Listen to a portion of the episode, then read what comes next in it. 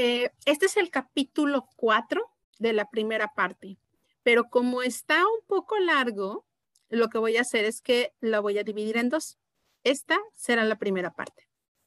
Sistemas de creencias, el poder de crear y destruir. Entre todo lo que creemos, todos creemos en la vida como el último velo de nuestros espíritus. Antonio Machado. Era un hombre amargado y cruel, un alcohólico y drogadicto que estuvo a punto de matarse en varias ocasiones. En la actualidad, cumple una sentencia de cadena perpetua por el asesinato del cajero de una tienda de licores que se interpuso en su camino. Tiene dos hijos, nacidos con apenas 11 meses de diferencia, uno de los cuales creció para ser justo como papá, un drogadicto que vivió del robo y de las amenazas a los demás, hasta que también acabó en la cárcel por intento de asesinato. Su hermano, sin embargo, tiene una historia diferente. Un hombre que educa a tres hijos, disfruta de su matrimonio y parece ser realmente feliz. Como director regional de una gran empresa nacional, su trabajo le ofrece desafíos y recompensas, es una persona físicamente delgada y no es adicto ni al alcohol ni a las drogas. ¿Cómo es posible que estos dos hombres hayan resultado ser tan diferentes después de haber crecido ambos en el mismo ambiente? A ambos se les preguntó en privado sin que supieran que también se le había preguntado al otro. ¿Por qué ha dirigido su vida por ese camino? Sorprendentemente, ambos dijeron la misma contestación. ¿En qué otra cosa podría haberme convertido después de haber crecido con un padre como el mío?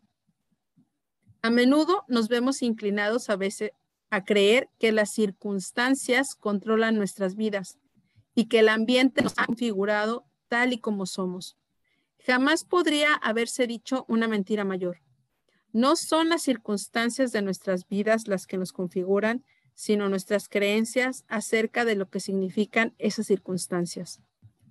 Dos hombres son derribados en Vietnam, hechos prisioneros y recluidos en la infame prisión de Oahu. Se encuentran aislados, encadenados a bloques de cemento y son golpeados continuamente con cadenas oxidadas y torturados para obtener información. A pesar de que ambos están recibiendo el mismo trato abusivo, elaboran creencias radicalmente diferentes en cuanto a su experiencia. Uno de ellos decide que su vida ha terminado y para evitar cualquier otro dolor se suicida. El otro saca de esa brutal experiencia una creencia más profunda en sí mismo, en el ser humano y en el creador. El capitán Gerald Coffey utiliza esta experiencia suya para recordarle a la gente de todo el mundo el poder del espíritu humano para superar virtualmente cualquier nivel de dolor, cualquier desafío o problema. Dos mujeres cumplen 70 años, pero cada una de ellas le da un significado diferente a este dato. Una sabe que su vida se acerca a su fin. Para ella, siete décadas de vida significan que su cuerpo debe estar desmoronándose y que será mejor empezar a poner en orden sus asuntos. La otra mujer decide que lo que una persona sea capaz de ser a cualquier edad depende de sus creencias y establece un criterio más elevado para sí misma. Decide que el montañismo puede ser un buen deporte para iniciar su práctica a los 70 años de edad. Durante los 25 años siguientes se dedica a dominar esta nueva aventura y llega a escalar alguno de los picos más altos del mundo, hasta que en la actualidad, ya entrada a los 90, Huida Crocs se ha convertido en la mujer más anciana que ha escalado el monte Fiji. ¿Cómo puede ver lo que configura quienes somos hoy y quiénes seremos en el futuro? Nunca es el ambiente, ni los acontecimientos que ocurran en nuestra vida, sino el significado que, eh, que demos a estos acontecimientos. Las creencias son lo que establece la diferencia entre una vida de alegre contribución y otra de miseria y devastación. Las creencias son lo que separó a Mozart de Manson. De Manson. Las creencias son lo que convirtió a algunos individuos en héroes, mientras que a otros les indujo a llevar las vidas de, de tranquila desesperación. Para que estas ¿para qué están nuestras creencias? Son la fuerza guía que nos conducirá hacia el dolor y el placer. Cada vez que nos sucede algo en la vida, nuestro cerebro plantea dos preguntas. ¿Significa esto dolor o placer? ¿Y qué debo hacer para evitar el dolor y obtener el placer? Las respuestas a estas dos preguntas se basan en nuestras creencias y nuestras creencias se ven impulsadas por nuestras, nuestras generalizaciones acerca de lo que hemos aprendido que conducir al dolor y al placer. Esas generalizaciones guían todas nuestras acciones y en consecuencia la dirección y calidad de nuestras vidas. Las generalizaciones pueden ser muy útiles, se trata simplemente de la identificación de pautas similares. Por ejemplo, ¿qué le permite abrir una puerta? Observa una manilla y aunque no ha visto hasta ahora esta en particular, en general puede sentirse seguro de que la puerta se abrirá si la hace girar arriba o abajo, a derecha o a izquierda, o si la empuja o gira de o tira de ella. ¿Por qué lo cree así? Sencillamente su experiencia con las puertas le ha proporcionado referencias suficientes como para crear una sensación de certidumbre que le permite completar la acción. Sin esa sensación de certidumbre seríamos virtualmente incapaces de salir de casa, conducir un coche, usar un teléfono o hacer cualquiera de las muchas cosas que hacemos cada día. Las generalizaciones simplifican nuestra vida y nos permiten funcionar. Desgraciadamente, las generalizaciones en ámbitos más complejos de nuestra vida parecen simplificar en exceso y producir creencias limitadoras. Quizás haya fracasado usted a la hora de completar la acción en unas pocas tareas emprendidas en su vida y basándose en ello ha desarrollado la creencia de que es incompetente. Una vez convencido de que eso es cierto, puede transformarse en una de esas profecías que se cumplen a sí mismas. Puede usted decirse, ¿por qué intentarlo si de todos modos no voy a llegar hasta el final? O quizás haya tomado unas pocas decisiones deficientes en los negocios o en las relaciones con los demás y haya interpretado que eso significa que siempre se sabotea a sí mismo. O quizás no aprendió en la escuela con la misma rapidez que le parecía aprendían los demás compañeros. Y en lugar de considerar la idea de que disponía usted de una estrategia de aprendizaje diferente, decidió que se hallaba incapacitado para aprender. En otro plano, ¿no le parece que el prejuicio racial se ve alimentado por una generalización global acerca de todo un grupo de gente? Lo que sucede en todas estas creencias es que se convierte en limitaciones para las decisiones futuras acerca de quién es usted y de qué, y de qué es capaz. Necesitamos recordar que la mayoría de nuestras creencias son generalizaciones sobre nuestros pasados, basadas en nuestras interpretaciones de experiencias dolorosas y placenteras. El desafío es triple. La mayoría de nosotros no decidimos conscientemente en qué vamos a creer. Nuestras creencias se basan a menudo en una mala interpretación de experiencias pasadas. Tres, una que adoptamos, una vez que adoptamos una creencia, olvidamos que solo se trata de una interpretación. Empezamos a considerar nuestras creencias como si se tratara de realidades, como si fuera el Evangelio. De hecho, raras veces, si es que lo hacemos alguna vez, cuestionamos nuestras creencias manteniéndolas desde tiempo, desde hace tiempo. Si se, ha preguntado alguna vez por qué la gente hace lo que hace, debe recordar que los seres humanos no somos criaturas aleatorias. Todas nuestras acciones son el resultado de nuestras creencias. Hagamos lo que hagamos, procede de nuestras creencias conscientes o inconscientes, de que eso nos conducirá al placer o nos alejará del dolor. Si desea usted crear cambios conscientes y perdurables en sus comportamientos, debe cambiar las creencias que los están sosteniendo. Las creencias tienen el poder de crear y de destruir. Los seres humanos tenemos una habilidad para tomar cualquier experiencia de nuestras vidas y crear un significado que nos incapacita o que puede salvar literalmente nuestras vidas.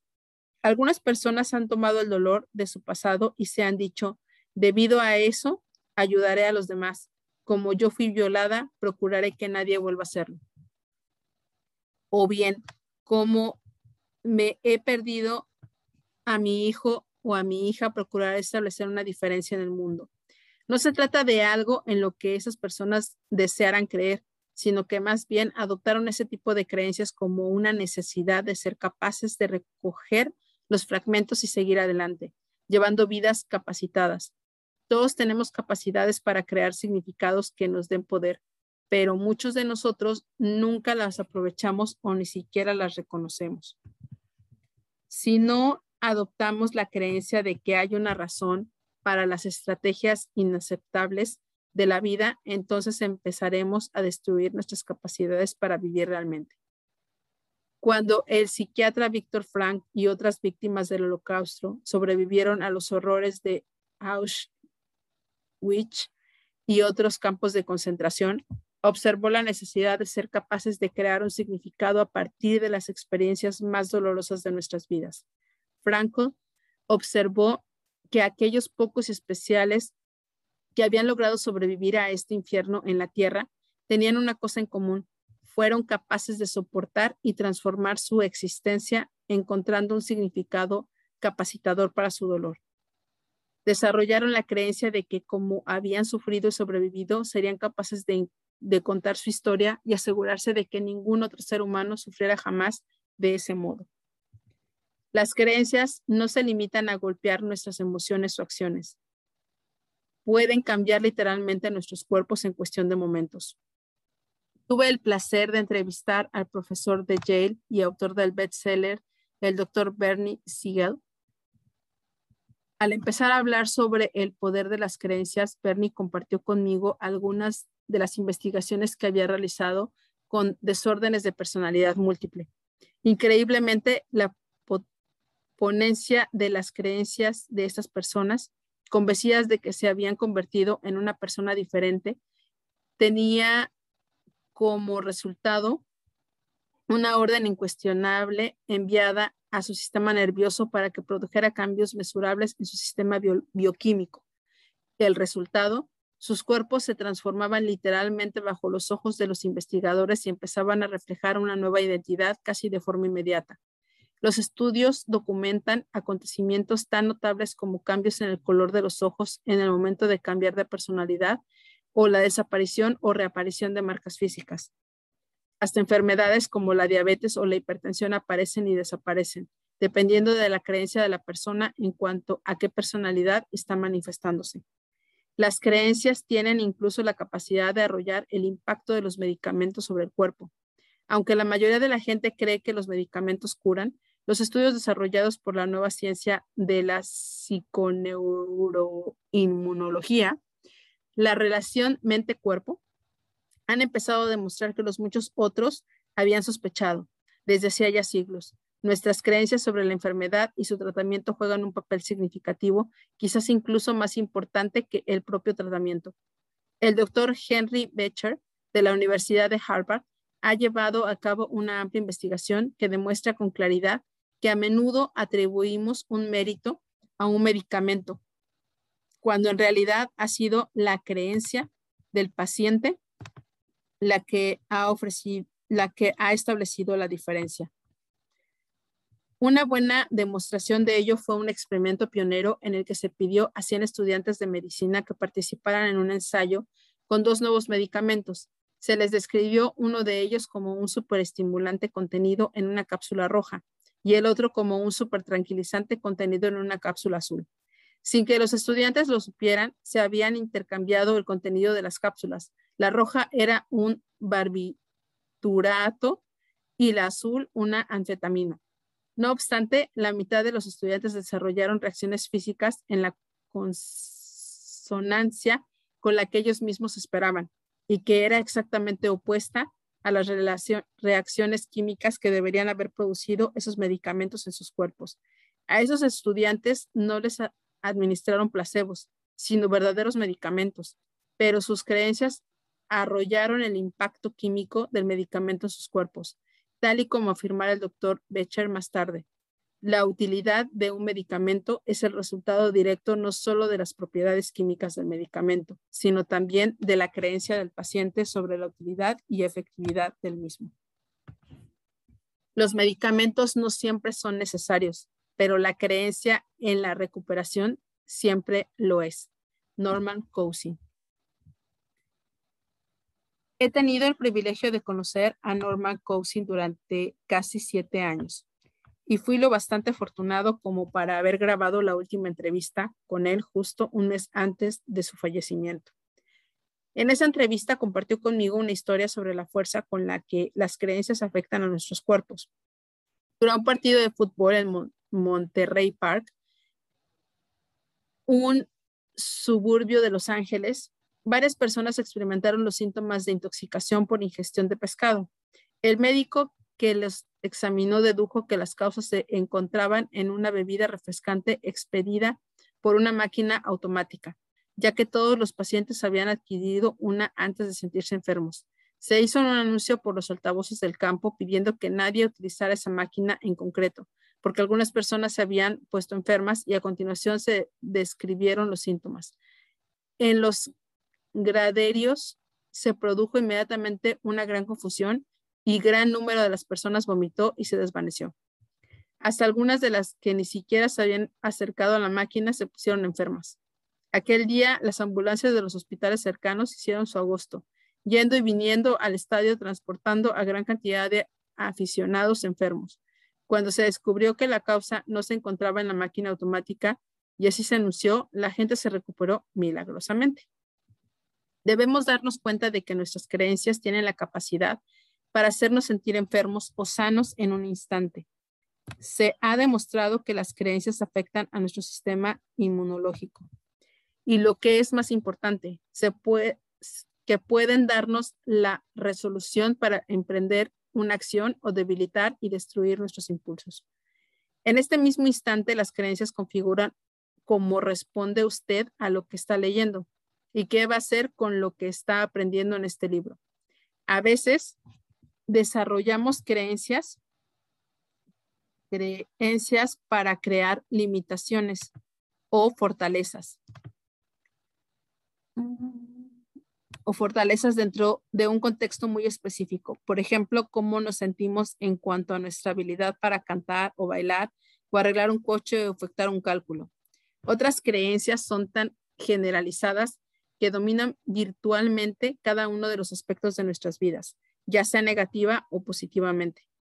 A estas las denominamos creencias globales. Las creencias globales son las convicciones gigantescas que, que tenemos acerca de todo lo que afecta a nuestras vidas. Se relacionan con nuestras identidades, la gente, el trabajo, el tiempo, el dinero y la vida misma. Estas generalizaciones gigantescas se expresan a menudo como soy, son, la vida es, yo soy, las personas son. Como, como ya pude, puede imaginarse, las creencias de esta magnitud tienen capacidad para configurar y matizar cada aspecto de nuestras vidas. Lo bueno de esto consiste en que efectuar un cambio en una creencia global limitadora que puede usted tener ahora cambia virtualmente todo aspecto de su vida en un solo instante. Recuerde, una vez aceptadas nuestras creencias se transforman en órdenes incuestionables para nuestro sistema nervioso y tiene el poder para expandir o destruir las posibilidades de nuestros presentes y futuro. En consecuencia, si queremos dirigir nuestras vidas, debemos ejercer un control consciente sobre nuestras creencias. Y para hacerlo así, antes tenemos que comprender qué son en realidad y cómo se forman. ¿Qué es una creencia? En efecto, ¿qué es una creencia? A menudo, a menudo hablamos de las cosas sin tener una idea muy clara de lo que son en realidad. La mayoría de la gente trata una creencia como si fuera una cosa, cuando en realidad se trata de un sentimiento de certidumbre sobre algo.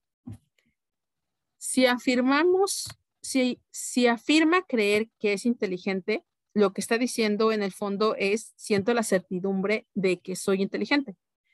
Esa sensación de certidumbre le permite aprovechar recursos capaces de producir resultados inteligentes. Cada uno de nosotros tiene dentro de sí mismo la respuesta para prácticamente todo, o al menos tenemos acceso a las respuestas que necesitamos a través de los demás. Pero sucede a menudo que nuestra falta de creencia o nuestra falta de certidumbre no nos permite utilizar la capacidad que existe dentro de nosotros. Una forma sencilla de comprender una creencia consiste en pensar en el elemento básico que la constituye, una idea. Hay muchas ideas en las que se puede pensar y no creer. Tomemos, por ejemplo, la idea de que es usted una persona sexy. Deténgase por un segundo y dígase a sí mismo, soy sexy.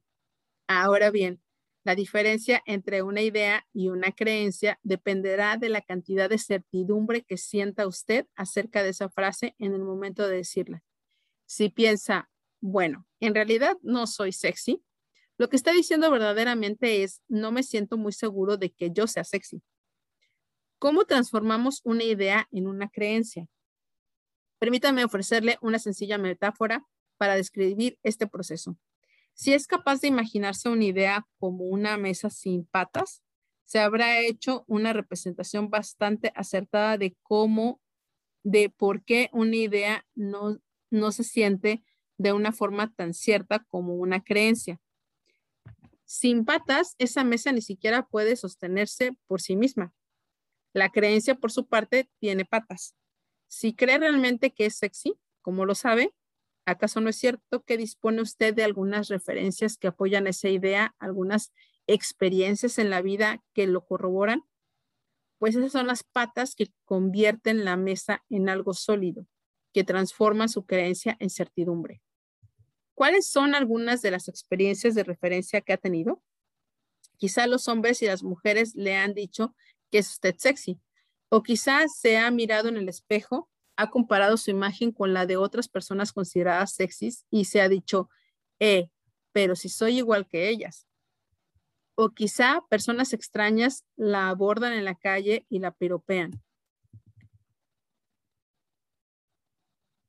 Eh, está el dibujo de la mesa donde dice soy sexy y, cada pata es una frase. Hago ejercicio todos los días, quedo atractivo en jeans, tengo un coche sensacional y la persona que yo amo dice que soy sensual.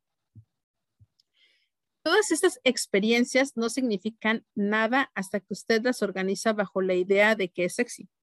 al hacerlo así, las patas hacen que se sienta convencido de la idea y le inducen a pensar, a creer en ella. Siente que su idea es cierta y ahora es cuando se ha convertido en una creencia.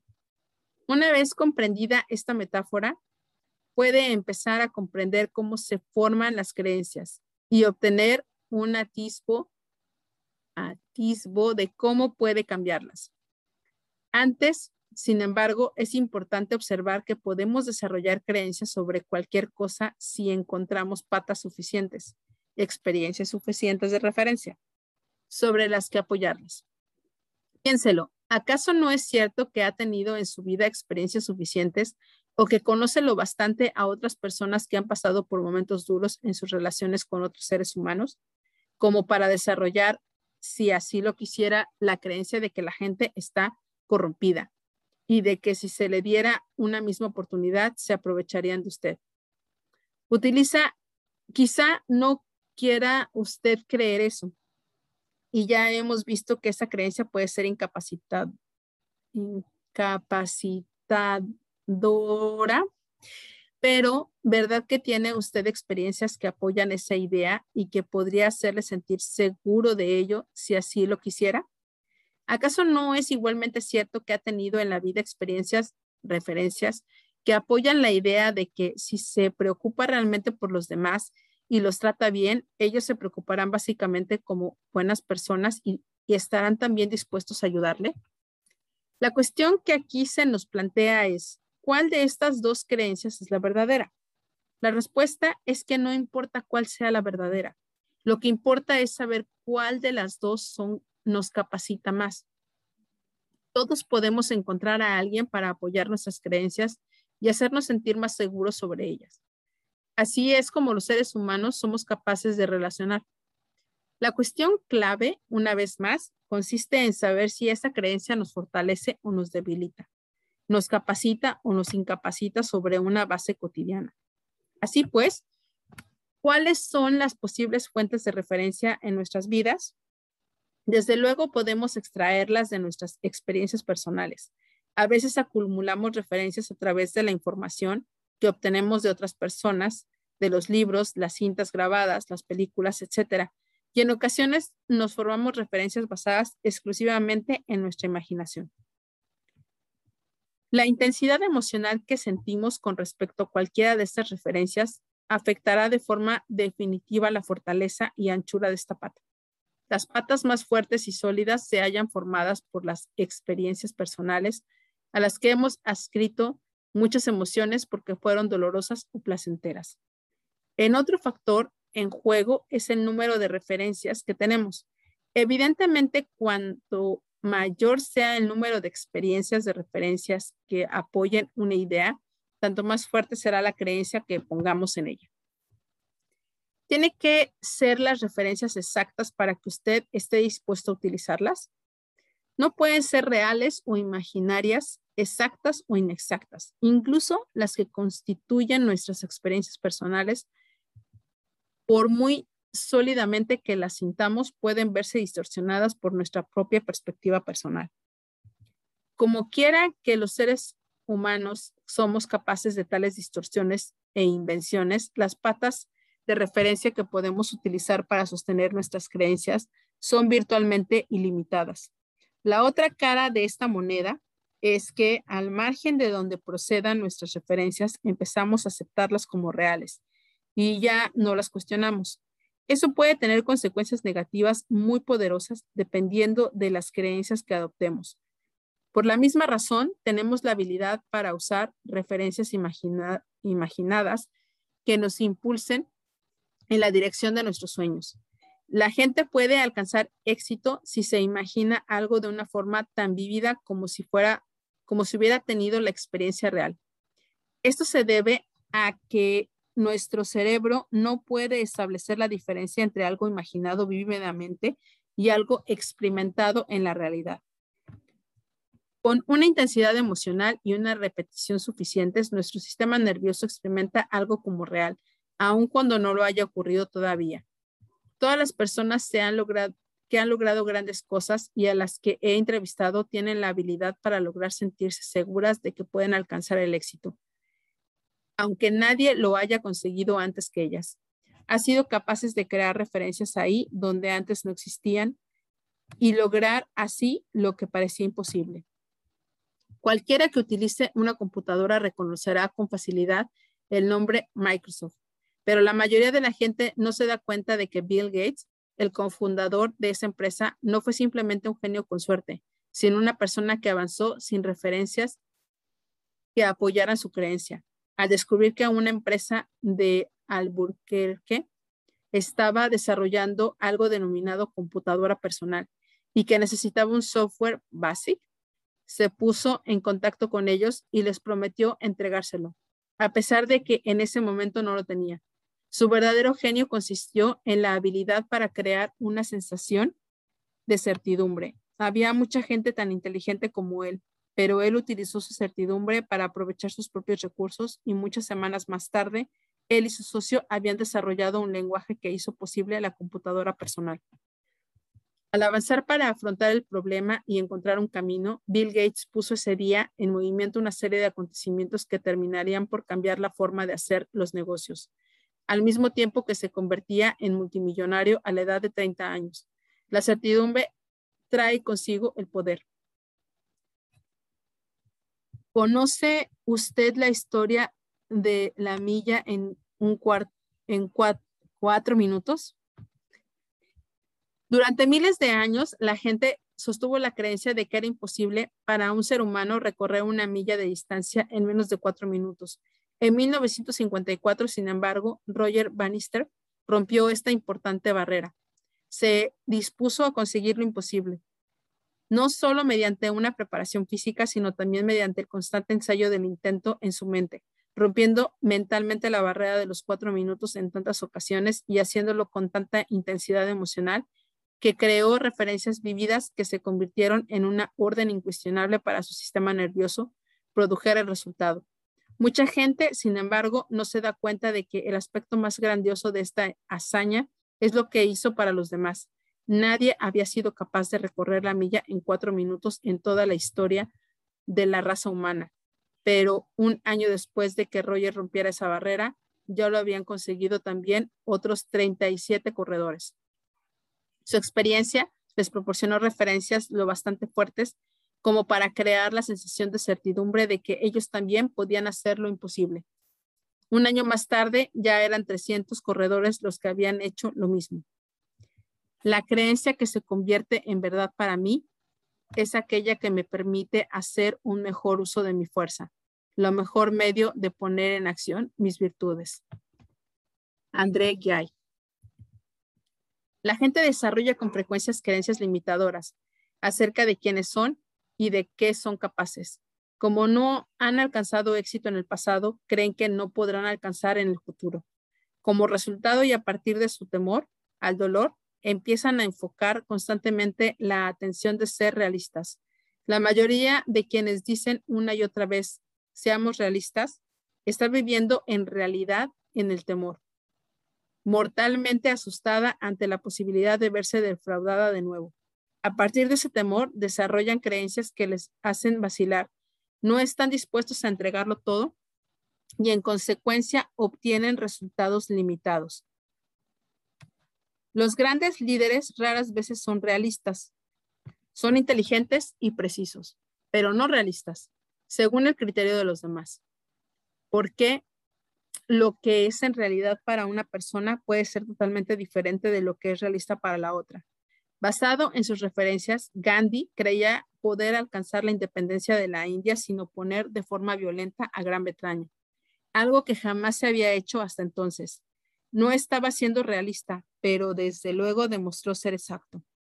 Por eso mismo tampoco fue nada realista que un hombre creyera poder ofrecer al mundo felicidad construyendo un parque de atracciones en medio de un naranjal cobrando a la gente no solo por subir en las atracciones, sino incluso por entrar en el recinto.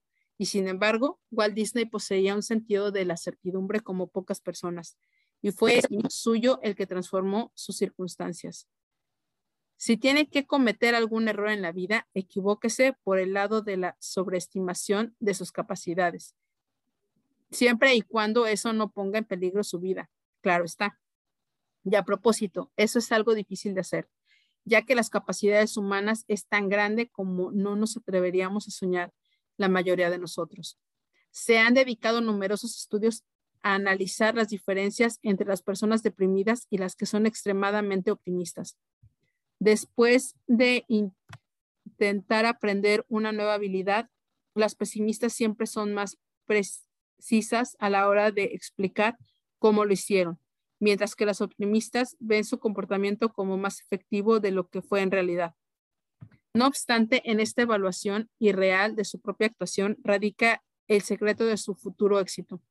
Invariablemente, los optimistas terminan por dominar la habilidad, mientras que los pesimistas fracasan. ¿Por qué? Los optimistas son aquellos que, a pesar de que no disponen de referencia para el éxito o incluso de tener referencia de fracaso, se las arreglan para ignorarlas y dejarlas sin montar, sin montar mesas cognitivas como fracasé o no pude tener éxito. Los optimistas, por el contrario, mm, sí, los optimistas, por el contrario, producen referencias de fe acumulan todo su poder de imaginación para representarse a sí mismos haciendo algo diferente cada vez y teniendo éxito. Es precisamente esa habilidad especial, ese enfoque único lo que les permite persistir hasta que terminan por obtener las distinciones que los llevan hasta la cima. La razón por la que el éxito elude a la mayoría de la gente es porque no tiene suficientes referencias de éxito en el pasado pero un optimista funciona con creencias como el pasado nunca equivale al futuro. Todos los grandes líderes, todas las personas que han alcanzado el éxito en cualquier ámbito de la vida conocen bien el poder de seguir de forma continua sus visiones, aunque no dispongan todavía de todos los detalles acerca de cómo alcanzarlas. Si desarrolla usted la absoluta sensación de certidumbre que aportan las creencias poderosas, puede conseguir virtualmente cualquier cosa que se proponga, incluyendo aquellas que los demás consideran como imposibles. Toda verdad solo encuentra una existencia efectiva e innegable en la imaginación de los hombres. La imaginación y no la invención es el maestro supremo del arte, así como de la vida. Joseph Conrad. Uno de los mayores desafíos que puede plantearse en la vida de una persona es saber cómo interpretar los fracasos. La forma que tenemos de afrontar las derrotas de la vida y lo que determinamos al respecto es la causa que configura nuestros destinos. Necesitamos recordar que nuestras vidas se verán configuradas más que ninguna otra cosa por las formas que tengamos de afrontar la adversidad y los desafíos. a veces recibimos tantas referencias de dolor y fracaso que empezamos a conjuntarlas en la creencia de que nada de lo que le hagamos podrá mejorar las cosas. Algunas personas empiezan a creer que las cosas son irremediables, que son impotentes y no tienen valor, y que de todos modos perderán, sin que importe lo que hagan. Se trata de una serie de creencias que jamás debemos tolerar, si es que queremos esperar éxito y logro en nuestras vidas. Estas creencias nos privan de nuestros poderes personal y destruye nuestra sensación, nuestra habilidad para actuar. En psicología existe un nombre para designar este estado mental destructivo, incapacidad adquirida. Cuando la gente experimenta suficiente fracaso en algo y le sorprendería saber las pocas veces que les ocurre esto a algunas personas, perciben sus esfuerzos como inútiles y desarrolla el desánimo terminal de la incapacidad adquirida. El doctor Martin Seligman de la Universidad de Pensilvania ha llevado a cabo una investigación intensiva sobre lo que crea la incapacidad adquirida. En su libro Optimismo adquirido, informa de tres pautas específicas de creencias que nos hacen sentirnos impotentes y que pueden llegar a destruir virtualmente todos los aspectos de nuestras vidas. Denomina a estas tres categorías permanencia, omnipresencia y personal. Muchas de las personas que han alcanzado un mayor éxito lo han logrado a pesar de encontrarse con enormes problemas y barreras.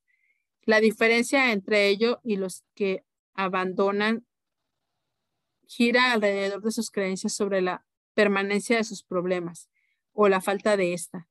Las personas con éxito rara vez o nunca consideran un problema como permanente, mientras que quienes fracasan tienden a ver cualquier problema como permanente, incluso los más pequeños. Una vez adoptada la creencia de que no pueden hacer nada para cambiar algo, sencillamente porque nada de lo que han hecho hasta ahora ha logrado cambiarlo, empiezan a absorber un veneno pernicioso en su sistema. Hace ocho, hace ocho años, cuando había alcanzado el fondo del pozo y no quería que las cosas cambiaran alguna vez, Pensé que mi problema era permanente. Eso fue lo más cerca que estuve de experimentar la muerte emocional. Aprendí a vincular tanto dolor, a sostener esa creencia que finalmente fui capaz de destruirla y jamás la he tolerado desde entonces. Debe usted hacer lo mismo. Si se ha oído decir a sí mismo o a cualquier otra persona que le importe que un problema sea permanente, es hora de sacudir inmediatamente a esa persona y hacerla reaccionar. Tiene que ser capaz de creer, esto también pasará, sin que importe lo que suceda en la vida. Saber que si continúa insistiendo, encontrará un camino. Cargado, con una baja autoimagen, Bob acepta un trabajo como resalto de tráfico. Es un hombre que está en la calle tirado y pues un auto está prácticamente por pasarle encima. La segunda diferencia entre los ganadores y los perdedores, los optimistas y los pesimistas, es la creencia sobre la omnipresencia de los problemas. Una persona de éxito nunca ve un problema como algo omnipresente, es decir, capaz de controlar toda su vida. Siempre lo ve como, bueno, solo se trata de un pequeño desafío en mi pauta de alimentación y no como yo soy el problema. Mi vida está destruida porque como demasiado. Por el contrario, los pesimistas, los que tienen incapacidad adquirida, han desarrollado la creencia de que como han fracasado en el ámbito de la vida, son un fracaso. Creen que como tienen problemas financieros, toda su vida está destruida, que nadie cuidará de sus hijos, que sus esposas las abandonarán, etc. A partir de ahí, no tardan en generalizar, sacar las cosas de quicio y sentirse impotentes. Imagine cuál puede ser el impacto de la permanencia y la omnipotencia juntas. La solución a ambas consiste en ver algo que pueda usted controlar en su vida y empezar a actuar en esa dirección. Al hacerlo así, desaparecerán algunas de estas creencias limitadoras. La categoría de creencia a la que Seligman llama personal, yo la denomino problema personal. Si no vemos un fracaso como un desafío para modificar nuestra actitud, sino más bien como un problema con nosotros mismos, como un defecto de nuestra personalidad, nos sentiremos inmediatamente abrumados. Después de todo, ¿cómo puede usted cambiar toda su vida? ¿Acaso no es eso más fácil que cambiar sus acciones en un ámbito particular? Lleve cuidado de no adoptar la creencia de que un problema es personal. ¿Cómo puede sentirse inspirado si se castiga continuamente? Sostener esa creencia limitada, limitado, sostener estas creencias limitado, limitadoras equivale a ingerir de forma sistemática diminutas dosis de arsénico, que al cabo de tiempo se acumulan hasta alcanzar una dosis letal. Aunque no morimos de inmediato, empezamos a morir emocionalmente en el momento en el que las absorbemos. Así pues, tenemos que evitarlas a toda costa. Recuerde que mientras crea algo, su cerebro actúa como un piloto automático, filtrando cada información procedente del medio ambiente y buscando referencias para confirmar su creencia al margen de cual sea esta. Es la mente la que hace el bien o el mal la que hace desgraciado, feliz, rico o pobre. Edmund Spencer. ¿Cómo cambiar una creencia? Todos los progresos personales empiezan con un cambio en las creencias. Así pues, ¿cómo cambiamos? La forma más efectiva consiste en conseguir que el cerebro asocie un fuerte dolor con la antigua creencia. Debe sentir en lo más profundo de sus entrañas que esa creencia no solo le ha costado dolor en el pasado, sino que también se lo está produciendo en el presente y que en último término no le producirá más que dolor en el futuro. Después debe asociar un tremendo placer a la idea de adoptar una nueva creencia que le capacite más. Esa es la pauta básica que todos experimentamos una y otra vez al crear cambios en nuestras vidas. No debemos olvidar nunca que todo aquello que hacemos lo hacemos por una necesidad de evitar el dolor o por un deseo de obtener placer y que si asociamos suficiente dolor a algo, cambiaremos. La única razón por la que tenemos una creencia sobre algo es porque vinculamos un fuerte dolor a no creerlo así. En segundo lugar, cree la duda. Si es usted realmente honrado consigo mismo, ¿verdad que hace años defendía a capa y espada algunas creencias que ahora le costaría admitir? ¿Qué ocurrió? Algo le hizo dudar. Quizá fuera una nueva experiencia o un ejemplo contrario a su creencia pasada. Quizá conoció a unos rusos y descubrió que se trata de personas como usted y como yo y que no forman parte de ningún imperio del mal. Creo que en la actualidad muchos estadounidenses sienten un verdadero compasión por los ciudadanos soviéticos porque los ven como personas que se esfuerzan por cuidar de sus familias. Nuestras percepciones han cambiado en parte gracias a los programas de intercambio en los que hemos conocido a verdaderos rusos y hemos visto lo mucho que tienen en común con nosotros. Hemos obtenido nuevas creencias creencias que nos han inducido a interrogarnos, que han interrumpido nuestras pautas de certidumbre y que han empezado a sacudir nuestras patas de referencia. No obstante, la nueva experiencia no garantiza por sí sola un cambio de la creencia. La gente puede tener una experiencia que vaya directamente en contra de su creencia y sin embargo reinterpretarla de la forma que sea para que se adapte a su convicción. Eso lo demostró muy bien Saddam Hussein durante la guerra del Golfo Pérsico, insistiendo en que estaba ganándola a pesar de la destrucción que le rodeaba. A nivel personal, una mujer que asistió a uno de mis seminarios afirmó que yo era un nazi y estaba envenenando a la gente de la sala con gases invisibles que fluían a través de las aberturas del sistema de aire acondicionado. Cuando traté de, calmarla haciendo más lenta la pauta de mi discurso, una actitud habitual para lograr que alguien se relaje, señaló hacia mí y exclamó, ¿lo ve? Hasta usted empieza a hablar más lento. Sin que importara lo que ocurriese, aquella mujer se las arregló para usarlo en apoyo a su convicción de que todos estábamos siendo envenenados. Finalmente conseguí celebrar su, quebrar su pauta. ¿Que cómo se hace eso? Bueno, hablaremos al respecto en el capítulo siguiente. Las nuevas experiencias solo ponen en marcha un cambio si nos inducen a cuestionar nuestras creencias. Recuerde que cada vez que creemos algo, ya no lo cuestionamos de ningún modo. En el momento en que empezamos a cuestionar honradamente nuestras creencias, ya nos sentimos absolutamente seguros de ellas. Empezamos a sacudir las patas de referencia de nuestras mesas cognitivas y como consecuencia de ello a perder nuestras sensaciones de certidumbre absoluta.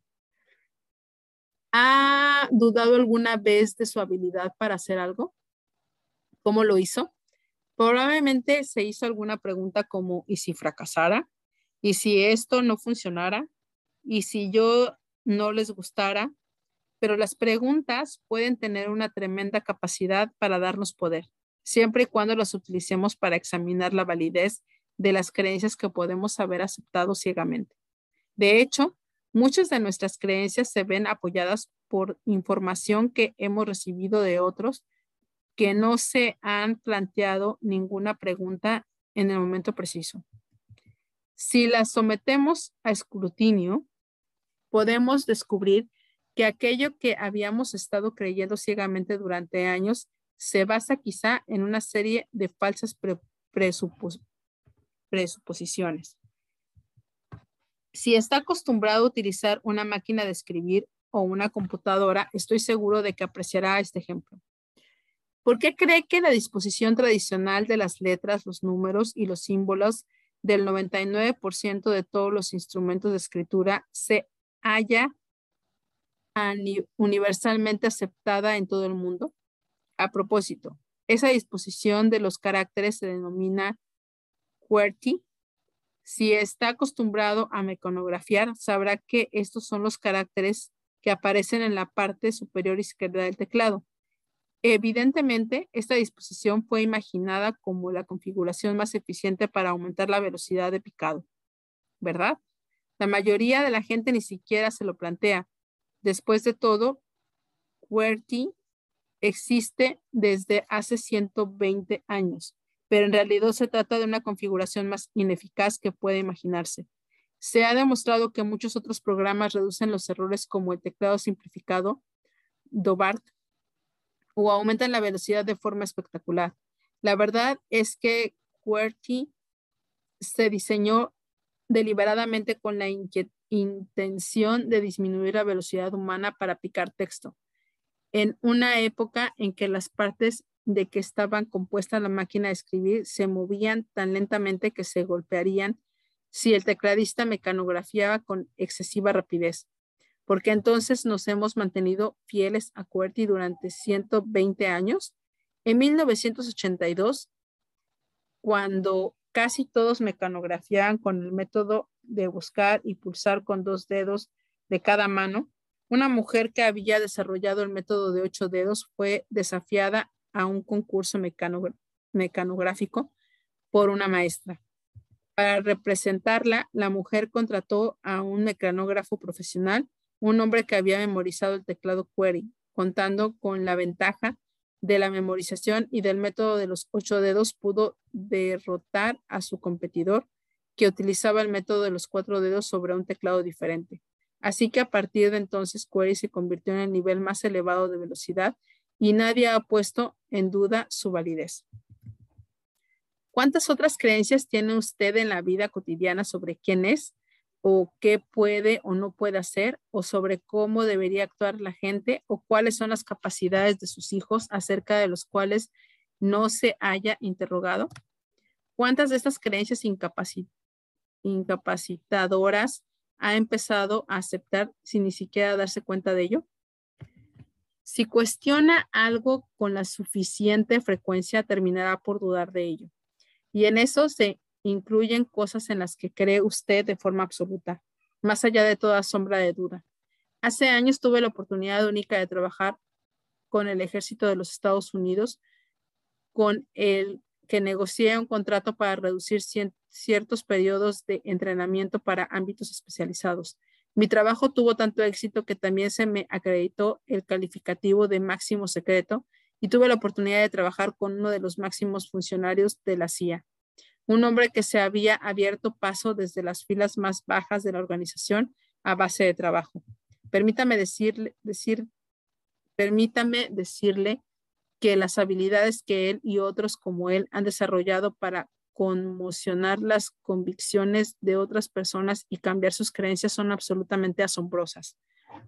Son capaces de crear un ambiente que induce a la gente a dudar de lo que siempre ha creído y luego le transmiten nuevas ideas y experiencias para apoyar la adopción de nuevas creencias.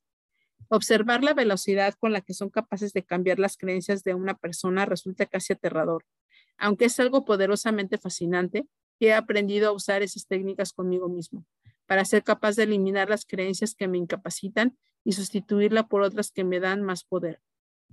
Nuestras creencias tienen diferentes niveles de certidumbre e intensidad emocional y es importante saber cuál es su verdadera intensidad. De hecho, he calificado las creencias en tres categorías, opiniones, creencias y convicciones. Una opinión es algo de lo que nos sentimos relativamente seguros, pero esa certidumbre solo es temporal, porque puede cambiarse con facilidad. Nuestra mesa cognitiva se encuentra apoyada sobre patas de referencias poco firmes y no verificadas, que pueden ser basadas en impresiones. Por ejemplo, originalmente muchos percibieron a George Bush como un blandengue, basándose solo en su tono de voz. Pero cuando vieron cómo fue capaz de galvanizar el apoyo a los líderes mundiales y afrontar con efectividad la invasión de Kuwait por parte de Saddam Hussein, se produjo un cambio claro en las encuestas de opinión pública y Bush se encumbró a uno de los niveles más altos de popularidad pública alcanzado por cualquier presidente de la historia moderna. Pero cuando esté usted leyendo estas líneas, esa opinión puede haber cambiado. Esa es la naturaleza de las opiniones. Se diluyen con facilidad con facilidad y suelen estar basadas en unas pocas referencias de las que una persona se ha fijado en un momento determinado. Una creencia, en cambio, se forma cuando empezamos a desarrollar una base de patas de referencia mucho más amplias, sobre todo cuando experimentamos una fuerte emoción acerca de esas referencias, que nos aporta un sentido absoluto de certidumbre acerca de algo. Como ya he dicho antes, esas referencias pueden llegar hasta nosotros de una amplia variedad de formas, desde nuestras experiencias personales hasta la información que hemos obtenido de, otras fuentes o incluso de cosas que hemos imaginado vívidamente. Las personas con creencias tienen un nivel de certidumbre tan fuerte que a menudo se cierran a cualquier nueva información. Pero si se establece una buena comunicación con ellas, es posible interrumpir su pauta de, ser razón y conseguir que cuestionen sus referencias para que empiecen a permitir la absorción de nuevos datos. Eso creará la duda suficiente como para desestabilizar nuestro viejo sistema de referencias y dejar espacio para una nueva creencia. Una convicción, sin embargo, eclipsa a una creencia, debido sobre todo a la intensidad emocional que se vincula a una idea. Una persona que sostiene una convicción no solo se siente segura de ella, sino que incluso se enoja si se la cuestiona. Esa persona no está dispuesta a cuestionarse sus referencias ni siquiera por un momento. Son totalmente resistentes a nueva formación, llegando a menudo a punto de la obsesión. Por ejemplo, los, celotes de todos los tiempos han mantenido la convicción de que su punto de vista sobre Dios es un único correcto y se, y siente incluso dispuestos a matar para mantener sus convicciones. La convicción de los verdaderos creyentes también han sido explotada, por supuesto, salvadores que enmascaran sus intentos asesinos bajo disfraces de santos. Eso es lo que ha causado que un grupo de gente que viva en Guayana llegara hasta el punto de envenenar a sus propios hijos y asimismo tomando cianuro bajo la dirección del loco mesiático Jim Jones. Claro que la convicción ferviente no es propiedad exclusiva de los fanáticos. También permanece en cualquiera que posea un grado de bastante elevado de compromiso y dedicación a una idea, principio o causa. Por ejemplo, alguien que se muestre profundamente en desacuerdo con la práctica de las pruebas nucleares subterráneas tiene una creencia, pero si esa misma persona emprende una acción, incluso una de los demás no aprueben o aprecien, como participar en una demostración ante las instalaciones, entonces tiene una convicción. Alguien que lamenta el estado de la educación pública tiene una creencia, pero si esta misma persona se presenta voluntariamente para participar en un programa de alfabetización, tratando de cambiar las cosas, entonces tiene una convicción.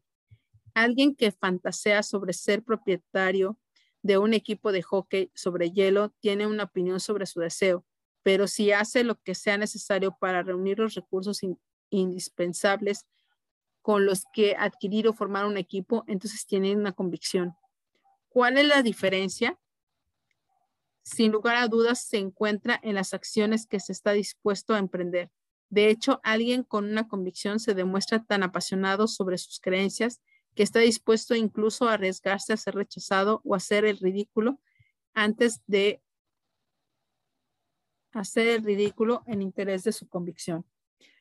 No obstante, es muy probable que el único factor importante que separe una creencia de una convicción sea que esta última suele haberse puesto en marcha como consecuencia de acontecimientos emocionales significativos durante los que el cerebro vincula ideas como sufriré un fuerte dolor a menos que crea esto. Si tuviera que cambiar esta creencia, entonces estaría renunciando a toda mi identidad, a todo lo que he defendido en la vida durante años. Así pues, someter la convicción se convierte en un aspecto crucial para la supervivencia de la persona. Y eso puede ser peligroso, porque entonces no se está dispuesto a contemplar, a considerar siquiera la posibilidad de que nuestras creencias sean inexactas. Nos vemos atrapados en la rigidez, lo que puede condenarnos, en últimos términos, al fracaso o a largo plazo. A veces puede resultar más apropiado tener una creencia sobre algo antes que una convicción. Desde una óptica positiva, las convicciones pueden darnos poder porque nos impulsan a actuar gracias a la pasión que nos inspira. Según el doctor Robert P. Abelson, profesor de psicología y de ciencias políticas de la Universidad de Yale, las creencias son como unas posesiones y las convicciones serían como posesiones más valiosas que permiten a un individuo trabajar tan apasionadamente hacia la realización individual o a una, a una o a gran escala de objetivos, proyectos, deseos y aspiraciones. Lo mejor que puede hacerse para dominar un ámbito de la propia vida es elevar una creencia al rango de convicción. Recuerda que la convicción tiene el poder para impulsarnos a la acción, de empujarnos a través de toda clase de obstáculos, las creencias también lo pueden conseguir, pero algunos ámbitos de su vida puede que necesite de una intensidad emocional cargada de convicción. Por ejemplo, la convicción de que jamás se permitirá tener un exceso de peso la impulsará a elegir de forma estricta un estilo de vida saludable, lo que le permitirá un mayor disfrute en la vida y quizás hasta le ahorre un ataque al corazón. La convicción de que es usted una persona inteligente, capaz de encontrar siempre un camino para darle la vuelta a las cosas, puede ayudarle a superar los momentos más duros de su vida. Así pues, ¿cómo puede crearse una convicción? Uno, empiece con la creencia básica. Dos, refuerce su creencia añadiéndole referencias nuevas y más poderosas. Por ejemplo, pongamos que la que ha decidido no volver a comer carne nunca más. Para fortalecer su resolución, hable con personas que han elegido un estilo de vida vegetariano. ¿Qué razones las impulsaron a cambiar su dieta? ¿Y cuáles han sido las consecuencias para su salud y para otros ámbitos de su vida? Además, empieza a estudiar el impacto fisiológico que tiene la proteína animal. Cuantas más referencias desarrolle y cuanto más emociones sean estas, tanto más fuerte será su convicción. Tres, encuentre un acontecimiento desencadenante y u ocúpese de crearlo usted mismo. Asocielo por completo preguntándose, ¿qué me costará si no lo hago? Hágase preguntas capaces de crear intensidad emocional. Por ejemplo, si desea desarrollar la convicción de no usar nunca drogas, procure sentir las dolorosas consecuencias de uso de estas viendo películas o mejor todavía visitando los lugares frecuentados por los drogadictos para conservar por sí mismos la devastación causada por el uso de estas. Si se ha prometido a sí mismo dejar de fumar, visite el ala de cuidados intensivos en un hospital para observar a los pacientes de efisema confinados en tiendas de oxígeno o contemple una placa de rayos X de los pulmones ennegrecidos de un fumador. Esta clase de experiencias tiene el poder de empujarle y establecer una verdadera convicción. Cuatro, finalmente, emprenda la acción. Cada acción que tome fortalecerá su compromiso y elevará el nivel de su identidad emocional y de su convicción. Uno de los desafíos que plantean las convicciones es que los con frecuencia se basa en el entusiasmo de otras personas con las creencias de uno mismo. La gente cree a menudo en algo, todo el mundo lo cree. En psicología eso se conoce como prueba social. Pero la prueba social no siempre es exacta, porque la gente no está segura de lo que hace. Mira a los demás en busca de guía.